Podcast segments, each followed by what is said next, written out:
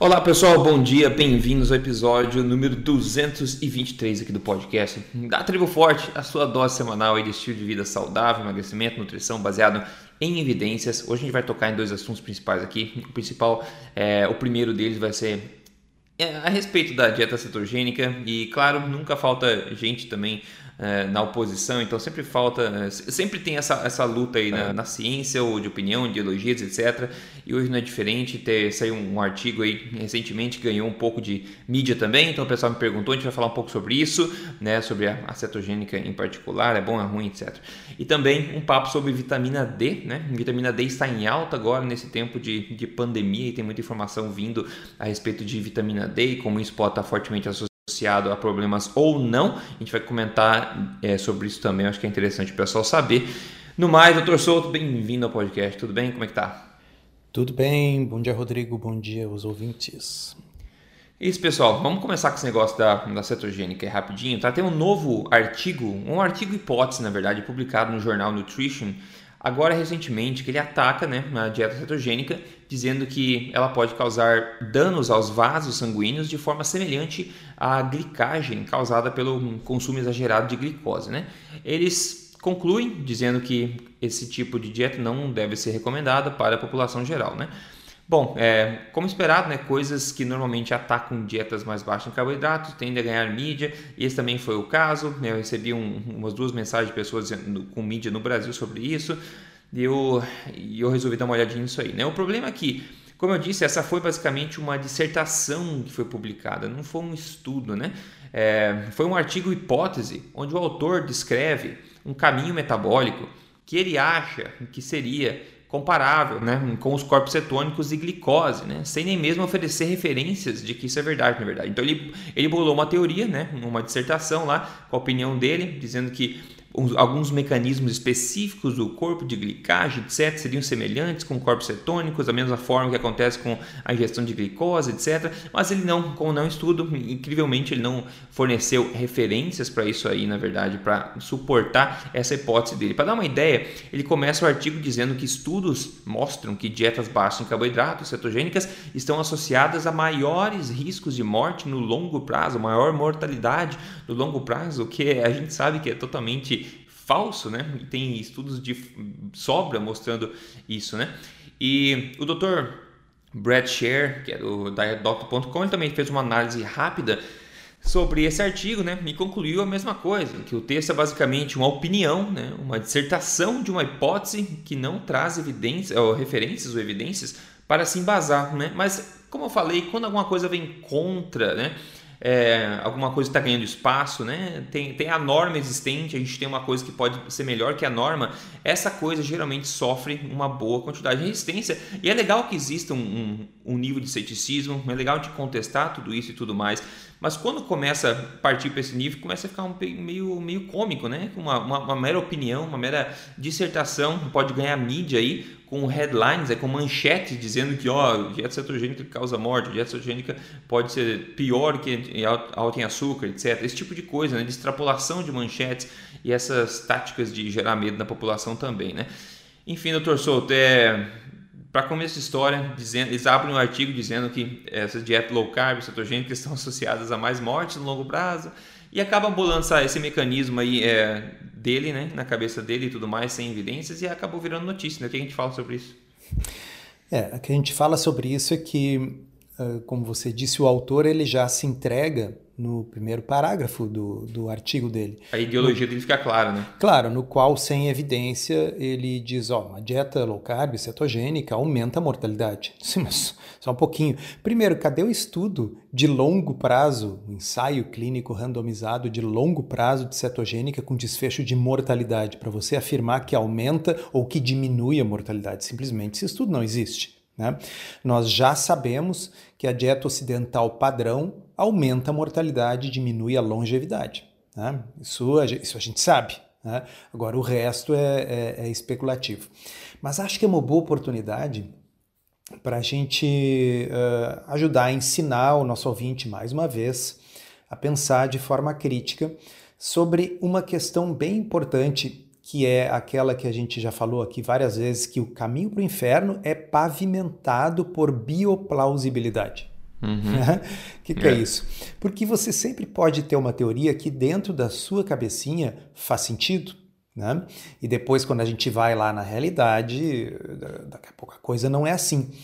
Uma vez eu escrevi uma postagem lá no meu blog que eu dava como exemplo o fato de que Aristóteles, o grande Aristóteles, grande pensador grego da antiguidade, né, que realmente teve uma série de ideias super originais sobre quase tudo em termos de filosofia, ciência, biologia, mas de vez em quando ele pisava feio na bola, porque ele era contra o empiricismo. Né? A cabeça dele era de que o pensamento e a filosofia deveriam resolver os problemas dentro da cabeça. Tá? E aí, o que, que ele pensou? Ele pensou o seguinte: se eu tiver uma coisa uh, pesada e eu tiver uma outra coisa que pesa o dobro, e se eu largar as duas coisas, aquela que pesa o dobro vai cair no chão duas vezes mais rápido. Faz sabe? total sentido, né? Na cabeça. Então, é, esse é o ponto que eu quero chegar para você que está nos ouvindo. Faz sentido. Se fosse assim, se o mundo real funcionasse dessa forma, a gente ia dizer: bom, é óbvio, né? Pesa o dobro, só pode cair duas vezes mais rápido. O fascinante da história é saber que uh, é relativamente simples desenvolver um experimento empírico para testar se isso é verdade ou não. Né?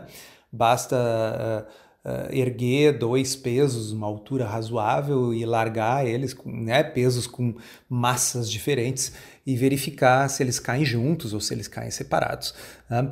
E, e, e, no entanto, se levou quase dois mil anos né, para que finalmente Uh, diz a lenda, Galileu fizesse isso largando dois pesos da Torre de Pisa e mostrando que eles tinham pesos diferentes, mas caíam ao mesmo tempo chegavam no chão juntos. Né? Então, isso é um grande ensinamento para nós que uma coisa pode ser lógica, ela pode fazer sentido, mas o que importa é a realidade. A realidade tem primazia. Então, isso é o primeiro aspecto. O segundo aspecto é o seguinte, Rodrigo, vamos pensar. Existe um universo de ideias, de teorias, de hipóteses nós podemos afirmar tranquilamente que o universo das hipóteses é infinito, né? Existem infinitas hipóteses. Tem muitas hipóteses que ainda não foram formuladas e que nós podemos formular um dia. Não há limite para o número de hipóteses que nós, seres humanos, somos capazes de fazer. Esse é um universo, um conjunto infinito, o das hipóteses né, possíveis. Agora, o universo das hipóteses que são reais, que são confirmadas, que estão corretas, ele é um universo finito e pequeno. Uhum. Tá? Bom, baseado no que eu acabei de afirmar, que é, eu diria que é inquestionável do ponto de vista filosófico, que o universo das hipóteses que você pode imaginar é maior do que o universo das hipóteses que são corretas. Qual a chance de você ter uma hipótese e essa hipótese ser correta de largada? ela é pequena, pessoal. Tá? Ela é pequena, por quê? Porque o universo das hipóteses incorretas é muito maior. E esse é o drama da ciência. Você pode partir de uma hipótese bonita, que faz sentido, elegante, inclusive, e chegar na hora de testar no seu experimento empírico e ver que, bom, a natureza resolveu ser diferente, o universo não funciona assim. Aquilo poderia ser bonito, pode ser uma equação bonita, matemática, mas simplesmente o universo não funciona daquela forma. Né? Então, sabendo que a maioria das hipóteses nasce natimorta, tá certo? Elas já nascem erradas, a gente tem que ter humildade científica. Quando a gente postula uma hipótese, a gente tem que começar dizendo: olha, isso é apenas uma hipótese. É necessário conduzir estudos para verificar se essa hipótese tem algum fundamento ou não. Então, esse estudo aí que o Rodrigo mencionou, ele era isso, ele é uma hipótese. E como toda hipótese completamente nova, tem uma alta chance de estar errada. Né? É, é. E aí, isso ganhar mídia, isso ganhar destaque, só tem uma explicação, né? A explicação é que existe uma ideologia, existe um motivo por trás. Como ela é uma hipótese bem maluca, assim, bem... Uh, Nunca houve nenhum estudo sugerindo que no mundo real aquilo aconteça. O máximo que esse estudo deveria ser assim, nossa, quem sabe alguém lê aquilo ali e diz, oh, tô, tô procurando um assunto para desenvolver o meu mestrado. Quem sabe isso aqui que ninguém pensou antes? Vamos fazer um estudo in vitro aqui, depois vamos fazer um estudo em, em, em bactérias, em leveduras. Né? Uhum. Né? Agora, para isso aí virar notícia. É um absurdo mesmo. E olha só, pessoal, como a tribo forte é especial. A gente foi né, de cetogênica Aristóteles e voltamos agora com pensamento, exercício, pensamento, é, filosofia. Passando por Pisa é... e Galileu, Exatamente. né? É, nós não somos é fracos. Não são fracos, não. Olha só a quantidade de coisa. Eu acho que o ponto é justamente isso que você falou. E na verdade, até a gente. É, tá um elogio por, para esse artigo a gente chamar ele de estudo, como você disse, porque ele não é realmente um estudo, é um, é um artigo, assim, é uma opinião, e como você bem apontou, é uma opinião, uma dissertação, uma hipótese, mas isso não inibe o autor de, no final, dizer categoricamente que dietas cetogênicas não devem ser recomendadas para a população geral. Tudo bem, a gente não sabe se isso é verdade ou mentira, mas o que a gente sabe é que esse tipo de conclusão nunca pode vir depois de um artigo de opinião como o dele porque está longe de ser qualquer coisa que mereça aí uma credibilidade antes de ser estudado de fato. É uma hipótese que ele levantou na cabeça dele, como você falou. Falta alguém ir lá com os dois pés, largar na, na torre de Pisa para ver se faz sentido não, pelo menos em laboratório, pelo menos o mecanismo em si, começar uma investigação. Então ele tem que saber disso, como você bem disse, e jamais concluir rapidamente, porque adivinha, pessoal, o pessoal da mídia que tem uma ideologia ou outras pessoas que têm ideologia, eles vão ler essas frases de impacto, vão colocar entre aspas, vão montar uma manchete e vão publicar por aí. E as pessoas não vão ler o artigo inteiro para entender o que é de fato, né? Então acaba se passando em verdades facilmente dessa forma. É só um exemplo de como é que isso pode acontecer. Né? E, Rodrigo, uh, já que nós estamos hoje, hoje num episódio mais de filosofia da ciência, né? Vamos falar um pouquinho da abordagem bayesiana. Tá? Então a gente uma vez já mencionou isso aqui no podcast, é aquela abordagem probabilística sobre os postulados, né? Então eu tenho um, se eu tenho uma hipótese, ela nasce com uma probabilidade pré-teste muito pequena. Né? Por os motivos que a gente já expôs, porque o universo das hipóteses erradas é muito maior do que o universo das hipóteses certas. O que, que aumenta a probabilidade pré-teste de uma hipótese? É quando a gente começa a ter outros elementos que tornam aquela hipótese mais plausível. Né? Então vamos pensar juntos aqui. Tá, a cetogênica, nós não temos esse estudo de longo prazo para poder dizer se isso que esse indivíduo afirmou aí é verdade ou não. Mas a gente tem alguns elementos. Então a gente sabe que a cetogênica produz perda de peso. Né? E obesidade e sobrepeso estão associados com uma série de doenças, tá certo? A gente sabe que a cetogênica é capaz de reverter, em boa parte dos casos, diabetes tipo 2, é capaz de colocar em remissão a síndrome metabólica e é capaz de tratar em questão de semanas esteatose, gordura no fígado. A gente sabe que tudo isso é bom. A gente sabe que uma dieta cetogênica tem um efeito anti-inflamatório por vários mecanismos, inclusive agindo numa enzima lá chamada estona de acetilase. Né? Então, uh, existem mecanismos comprovados, tanto em animais como em seres humanos, um efeito anti-inflamatório dessa abordagem. E nós sabemos, em estudos de duração de até dois anos, que a abordagem continua melhorando todos esses parâmetros, ou seja, diminui triglicérides, diminui glicose, diminui a hemoglobina glicada, diminui a circunferência abdominal, ajuda a baixar a pressão, aumenta o HDL, o colesterol bom e diminui a proteína C reativa, um marcador de inflamação, por até dois anos. Uhum. Então, eu diria que a hipótese de que, por algum motivo desconhecido, aquilo que por até dois anos está sendo benéfico vá ser letal num período maior, é uma hipótese de baixa probabilidade pré-teste. Sim. Tô, tô certo? É tá? Então, uhum. para que eu vá postular que algo que parece só ter benefícios por todo o período em que foi testado, né, se torne, se vire contra nós como um maligno bumerangue do destino né, e venha nos atingir com uma letalidade não prevista, mas que só se manifesta magicamente depois do período em que nós testamos. Quer dizer, assim, por um, um, um, viés demoníaco do destino, a gente testou justamente até dois anos, mas é só a partir de 2,5 anos que começa a ser letal. Vocês acham provável isso? Ah, Exato. É, Uma coisa que causou um bem, né? Um bem enorme é. durante dois anos e... que vai começar a causar um mal enorme depois disso. Isso. E a gente já sabe, por exemplo, por quê? Porque se vocês pegarem o estudo do Virta Health, por exemplo, que é aquele que comparou a cetogênica com cuidados usuais por um período de dois anos, que os diabéticos em cuidados usuais efetivamente estavam piores em dois anos tá certo? Eles estavam comendo a dieta recomendada pela Associação Americana do Diabetes e a hemoglobina glicada estava maior, o uso de medicamentos estava maior, a insulina estava mais alta, eles estavam com um quilo a mais né? enquanto que o grupo da cetogênica tinha perdido 12% do peso corporal no mesmo período, mas o que está sendo postulado seria, por exemplo, que se nós testássemos por um tempo maior, não apenas a cetogênica magicamente se tornaria contra nós e seria uma coisa letal, mas que essas pessoas seguindo a dieta recomendada pela ADA e que estavam engordando e que estavam com a insulina mais alta, estavam usando mais remédios, mas ao final de 10 anos eles vão estar tá melhor. Então, vamos. Pessoal, o que eu quero dizer é o seguinte: nós estamos realmente especulando, por quê? Porque o estudo de 10 anos não existe.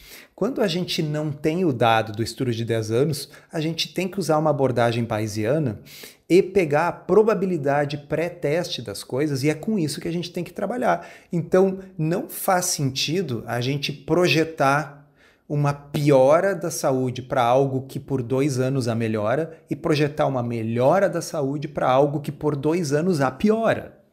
Exato, muito bem dito. Tenho certeza que Aristóteles concordaria plenamente com esse raciocínio. Faz realmente muito sentido. Estaria dentro dos raciocínios dele que funcionaram. É, legal, pessoal. Exercício mental. Olha só, né, na, na, ausência de estudos, né, só um exercício rápido mental a gente consegue já ter uma noção boa de, de probabilidades. Né? Isso é bacana. Esse é um exercício é, que você só vê aqui. A, a forma mais pragmática de falar tudo isso que eu falei é o seguinte na falta de evidência, fica quieto, não fala bobagem, não fala besteira, entendeu? Então, assim, uh, uh, esse estudo aí não deveria, como qualquer outro estudo de baixo nível de evidência, virar notícia. Ele virou notícia por quê? Virou notícia porque ele defendia uma certa ideologia. No fundo, é isso. Então, assim, tá, não dá para saber no longo prazo, então diz assim, ó, sobre o longo prazo nós não podemos nos manifestar. A gente sabe que até dois anos é, é ajuda. Pronto. É. Fala sim, o que você sim. sabe se é para falar, eh, desculpe, eu dizer uma coisa que começa com M, se é para falar é. besteira, melhor não falar nada, né? Melhor não falar nada, é verdade. Bom, pessoal, segundo assunto aqui, vitamina D e, e Covid. Muito tem se falado nos bastidores do Covid, enfim, sobre a fortíssima associação que parece existir entre o risco de morte por essa doença e os níveis de vitamina D no sangue das pessoas. Eu estou com um gráfico na minha frente agora aqui, que eu vou colocar depois na página de transcrição do podcast no emagrecerdevez.com lá. É, o gráfico basicamente mostra, assim como outras evidências que surgiram, né, a única evidência que surgiu, mostra que os riscos de morte por Covid para um grupo é, de uma população com uma idade média de 60 anos aí, é, significando que a idade aqui não é um fator de comparação no caso, se pegar a mesma média, o risco de morte por Covid cai progressivamente e drasticamente quando os níveis de vitamina D no sangue passam de 28 nanogramas aí por, uh, por ml. Tem gente mostrando uma associação de aumento de até de 10 vezes né, no risco de pessoas de complicação com pessoas com vitamina D abaixo de 20 e com pessoas é, em comparação a pessoas com vitamina D acima de 30, por exemplo. Então, doutor Souto, de novo, a gente não tem um clínico randomizado aqui mostrando que suplementação vai ajudar as pessoas a melhorar de Covid é, imediatamente. O que a gente está vendo aqui é que pessoas com vitamina D baixa no sangue parecem estar de fato com risco aumentado de complicações dessa doença, ao passo que pessoas com níveis mais altos, de 30 ou mais de vitamina D no sangue, parecem estar com menos risco de complicação e morte sobre isso. Isso me faz pensar de uma forma geral aqui, porque tem muita coisa que a gente não sabe a respeito dessa doença, etc. E é uma associação, mas em termos geral, acho que poderia ser legal a gente ver o que, que a vitamina D baixa pode ser, né? que tipo de marcador isso pode ser na saúde de uma pessoa geral, que tipo de impacto que uma vitamina D mais alta pode ter em termos de imunidade numa pessoa? Né? O que, que sinaliza uma pessoa, por exemplo, uma vitamina D muito baixa, uma vitamina D um pouco mais alta? Será que sinaliza outras coisas que podem, talvez, é, corroborar a hipótese de, né, de a pessoa ter uma maior imunidade nesse sentido? Bom, se vocês prestarem atenção na pergunta do Rodrigo, é uma pergunta inteligente. Né? Ele diz assim: o que que sinaliza, o que que essa vitamina D pode estar tá marcando? Tá? Porque ele não usou uma linguagem causal. Se eu fosse isso... um, um, um, na mídia, eu diria, né? Exato. Isso tem que ser um exercício de todo mundo que trabalha no jornalismo é. científico. Tá? A gente não deve usar linguagem causal porque, veja, o leitor que está lendo aquele artigo já tem uma tendência, é nossa, é humano, é inato, de tentar atribuir causa e efeito para coisas que não têm causa e efeito. Né? Ou quando o, o pajé faz a dança da chuva e depois chove, uh, a tendência não é ele pensar que foi a dança que causou a chuva? Né? Então a gente tem essa tendência de ver, olha, a vitamina D estava mais alta, o cara morreu menos, bom, a vitamina D é a causa dele ter morrido menos. Então pode ser a causa, mas pode não ser também, tá certo? Então a forma correta é a gente pensar assim, a vitamina D, as pessoas que têm vitamina D alta são iguais às pessoas que têm vitamina D baixa? E a resposta é não, né? A resposta é não, porque a vitamina D ela pode ser obtida de basicamente duas formas. A principal é a exposição à luz solar. Né? Então, pessoas que têm mais atividades uh, na rua, fazem esporte ao ar livre, né? vão ter, tender a ter uma vitamina D mais alta. E outra forma é o consumo de alguns alimentos, que não são muitos, que têm vitamina D. Um deles é um preferido do, do Rodrigo, que é o fígado. Com certeza. Né? De uma forma geral, os produtos que contêm vitamina D, mesmo em pequenas quantidades, são produtos de origem animal. Tá? Existe uma exceção, que são os cogumelos. Tá? E, e, e, os cogumelos, veja bem, é porque eles também não são vegetais. Tá? Os, é, os, cogumelos, então, eles fabricam vitamina D também por serem expostos ao sol e terem um metabolismo, nesse sentido, um pouco mais próximo do nosso né, do que das plantas. Isso me faz pensar uma coisa, como assim, eu estou ainda munido do pensamento aristótico, aristó, arist, é aristotélico. Aristotélico, exatamente. Será que é uma pergunta aside aqui. Os mushrooms, né? Os, os, enfim, meu cérebro parou de funcionar. Os cogumelos seriam veganos ou não, né? Com essa perspectiva que você acabou de colocar. Ah, essa é uma pergunta bem interessante. Não assim, são vegetais? São uma é, forma diferente, metabolismo parecido com o nosso? eles não são. Hum, é uma, eu espero que tenha, enfim, pode causar problema na cabeça de muita gente. Hein? É, daqui a pouco vai sair fumaça, né?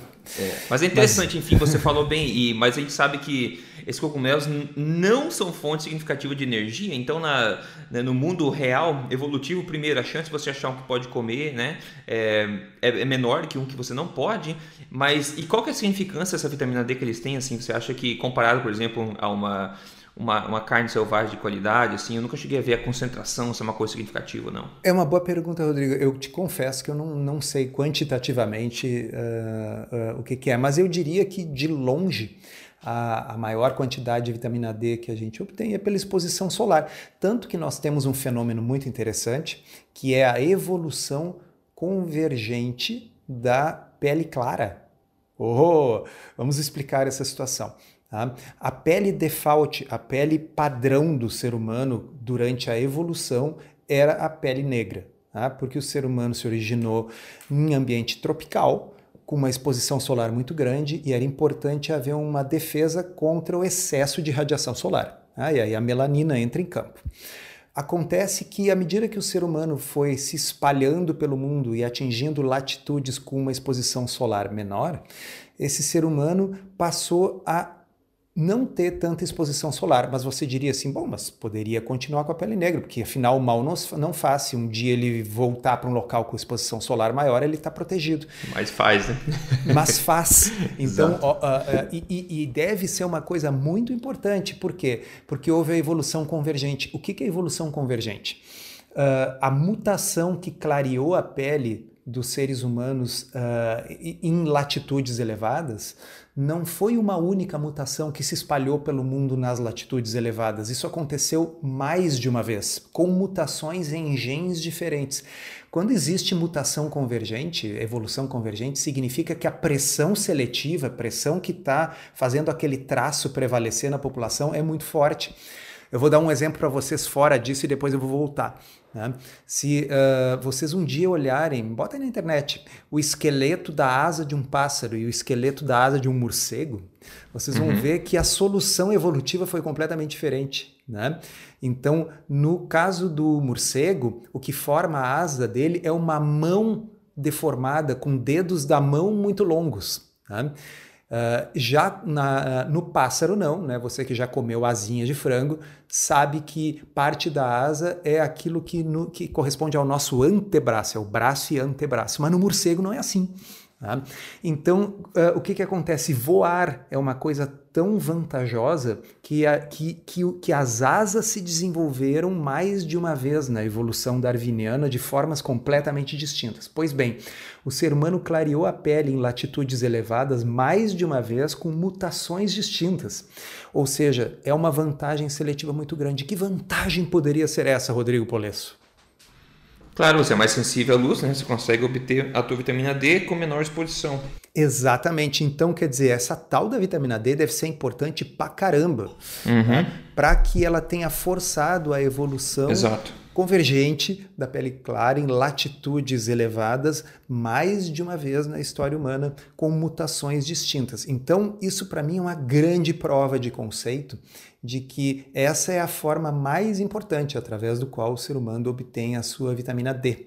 E aí o que, que acontece? A gente vive nessa questão de descompasso né, entre o ambiente e a nossa evolução. A gente sempre fala isso do ponto de vista da alimentação, né? que o ser humano evoluiu comendo de uma forma completamente diferente da forma que ele come hoje. Esse descompasso provavelmente está atrás da maior parte das doenças crônicas e degenerativas. Mas tem o descompasso da atividade física e tem o descompasso da exposição solar. Uhum. Né? Uhum. Então eu acho que uh, provavelmente essa diferença de vitamina D ela marca diferenças de estilo de vida, né? E pode ser, né, Rodrigo? Sei lá, pode ser que o principal fator protetor da vitamina D uh, nem seja tanto a vitamina D no que diz respeito à Covid-19, mas o fato de que você está comparando pessoas diferentes, que têm estilos de vida diferentes, que fazem atividade física ao ar livre, que simplesmente são mais ativas, saem mais de casa. Agora, nada impede que seja a vitamina D também, né? Exatamente, exatamente, nada impede. Mas então, basicamente, a gente pode usar aqui de forma geral a vitamina D como marcador de, uma, de, um tipo de pessoa que provavelmente se expõe menos ao ar livre, ou seja, isso de cara já já sinaliza um tipo de pessoa, por exemplo, mais sedentária, no geral, claro, a gente está extrapolando aqui, mas no geral, se você tem menos exposição ao sol, provavelmente você tem menos atividade ao ar livre, então é uma pessoa talvez não tão ativa. E o segundo ponto aqui é que você provavelmente não consome, é, consome menos alimentos fonte de vitamina D, como alimentos nutritivos de fonte animal também. Então você poderia ser uma pessoa que tem uma dieta baseada em plantas, só isso vai te dar menos energia, você não sente vontade de exercitar e acaba piorando tudo. Pode ser, não sei, ou pode ser uma pessoa que come junk food mesmo, está obesa, come porcaria o dia inteiro, daí por isso não tem energia, também não se exercita. Então a vitamina D pode ser, eu acho que em grande parte, um marcador de um estilo de vida saudável, de um estilo de vida é, não ativo e no estilo de vida alimentar não nutritivo, mais fraco nessa questão. Então, isso tudo pode apontar, talvez, porque essas pessoas estão com maior risco. E seria interessante, mesmo que fosse um estudo associativo, né, de coletar essas informações todas e colocar todos esses outros fatores é, e considerá-los para ver com, se essa associação continua forte ou se tem outras coisas que são tão fortes quanto né, na, na é. questão do desenvolvimento do Agora, vamos pensar na hipótese oposta. E, e com isso a gente também está fazendo um exercício, porque hoje é o nosso episódio educativo, né? Estamos fazendo exercício de pensamento científico. Vamos postular uh, que seja a vitamina D mesmo, que está protegendo as pessoas contra um, um caso mais grave de, de coronavírus. Uh, é plausível essa ideia? Sim, ela é plausível, porque existe um monte de estudos mostrando que os níveis de vitamina D modulam sim a atividade do sistema imunológico e existem associações de vitamina D baixa com uma série de doenças infecto-contagiosas. Né? Isso já está bem documentado e parece que para algumas, uh, se não me engano, influenza é uma delas, já existe ensaio clínico randomizado mostrando proteção com a suplementação. Né? Legal. Então, uh, eu diria que há uma plausibilidade que enfim, é aquela, né? Quer dizer, a maior parte das hipóteses que a gente formula vão acabar sendo erradas depois quando testadas, mas o importante é que você que está nos ouvindo entenda como é que a ciência funciona. Tanto a hipótese que a gente levantou antes de que a vitamina D seja só um marcador de um estilo de vida, como a hipótese que eu estou falando agora de que a vitamina D seja sim ela, a vitamina, a coisa que diminui o risco de você ter um quadro mais grave, essas, ambas são hipóteses válidas, só tem um jeito de saber. E não é pensando, como dizia Aristóteles, é fazendo como Galileu tem que fazer o teste, tem que fazer o ensaio clínico randomizado. Esses ensaios clínicos eu sei que estão em andamento com suplementação de vitamina D para Covid. Estou muito curioso para saber o, o resultado. E eu vou confessar, Rodrigo, eu acho que vão ser positivos. Posso estar errado, daqui a poucos meses aí nós vamos saber. Mas eu acho que a vitamina D é capaz de proteger sim. É, eu também estou querendo saber, será que simplesmente suplementar vitamina D numa pessoa que tem outros estilos de vida ainda aquém do, do ideal pode ser um fator forte o suficiente para mudar a direção né, do risco das pessoas? É. Interessante, é uma pergunta e, bem interessante. E, e, eu acho que a plausibilidade é muito maior do que ah, a é. plausibilidade de que um remédio contra a malária fosse ter efeito. É, a plausibilidade sim, com certeza. A, a você falou, a, a reflexão bayesiana também, você tem vários outros pontos que, você, que apontam na mesma direção, né, também. Mas enfim. Exatamente. É... Mas enfim, é, pessoal, é... A, a questão toda também é uh, uma questão de risco-benefício. Né? Por exemplo, o uh, órgão de saúde pública do Reino Unido resolveu recomendar que as pessoas consumam 4 mil unidades diárias de vitamina D. Uh, porque eles acham que o risco-benefício favorece, por quê? Porque o risco é muito baixo nessa dosagem, né? E o benefício potencial é, é, ele é grande, embora a gente não saiba se esse benefício é real ou não. Né? Então, como aqui não se trata de um medicamento, se trata de um hormônio natural que o nosso corpo já produz e que a gente obtém na comida, né? a chance de que a gente vai estar causando grande prejuízo por fazer suplementação por alguns meses no período do inverno, onde a vitamina D já tende a ser baixa, né? Uh, eu acho que, que, vamos dizer, eu concordo com a, com a orientação do, do governo britânico, embora a gente possa, daqui a um mês ou três meses, descobrir o resultado do ensaio clínico randomizado que mostre que não. Tá? Então, a beleza da ciência é isso. A, a, a, quanto mais a gente vai estudando, menor deve ser a nossa arrogância epistemológica. Ou seja, aquela ideia de que a gente pode só da nossa poltrona, usando a nossa cabecinha, ter uma ideia de como o mundo funciona e mais, achar que a gente está certo. Né? Exatamente. Eu acho que quanto mais é, e paradoxalmente, né, quanto mais uma pessoa sabe sobre um assunto, menos ela é categórica sobre ele, né? Porque mais você entende as nuances que podem permear o, o assunto. Então, toda vez que uma pessoa é categórica sobre um assunto, para mim é um, é um mau sinal, né? Porque a gente imagina, ah, se você sabe tudo sobre o assunto, você vai ser categórico ninguém sabe tudo sobre nada. E eu acho que os, os, mais sábios de toda a história nunca são categóricos a respeito de coisas. Isso aí, ah, pode ser que sim, pode ser que não, mas tem aquela hipótese, blá, blá. Então, é isso. No caso, o pessoal, o, o, o, nosso cidadão que fez o artigo sobre a cetogênica, ele foi categórico na conclusão e, claro, todos os outros aspectos mostram que é uma pessoa, talvez, que realmente tem que aprender mais para saber que não sabe tanto assim. É, ele devia aprender com um outro grego, né, que é o Sócrates, que dizia só sei que nada sei. Só sei que nada Maravilha, então. Olha só, é... Pati Godoy mandou a foto antes depois, inclusive, coincidentemente, a foto depois ela tá na praia, aquele biquíni tomando sol, tá? Vou colocar a foto depois também na transcrição lá. Ela falou: bom dia dos 83,3 para os 70 quilos 350 gramas em dois meses de alimentação forte e jejum intermitente. Ela perdeu 12,95 quilos, tá? Não 96, 12,95. As pessoas são muito particulares em respeito à perda de peso, exatamente 12,95 aí em dois meses ela perdeu. Então, parabéns, Pati, por mandar isso aí também. Seguindo uma alimentação, como sempre falo, alimentação forte baseada em alimentos de origem animal, altamente nutritivo, naturais, não processados, né? Se priorizando aqueles que você mais gosta e seguindo um protocolo tranquilo de jejum intermitente como estilo de vida para maximizar os resultados. Então, parabéns. Se você quer seguir igual, é só seguir o programa passo a passo, código emagrecerdeves.com.br, que é uma ferramenta que você pode contar para seguir caso você queira. Maravilha. Eu sou Hora de degustação. O que, que você vai degustar aí? Vamos ver se você vai falar de novo que você vai na churrascaria. Não, não vou na churrascaria. Dessa vez eu vou experimentar mais uma vez a comidinha da Sila. Acho que o pessoal, alguns aí já sabem, mas quem não sabe, é uma pessoa que cozinha para minha mãe. Né? Ela é mágica, ela tem mãos mágicas. Né? E vocês podem inclusive ver o Instagram dela, é @silamelodias, Sila com S. Tá? Então, eu não sei, Rodrigo, o que será. Eu sei que será low carb, porque a Sila já foi picada pela mosca low carb há uns, alguns anos. Né? E o que eu posso dizer é o seguinte: quem me seguir no Telegram em DR Solto saberá.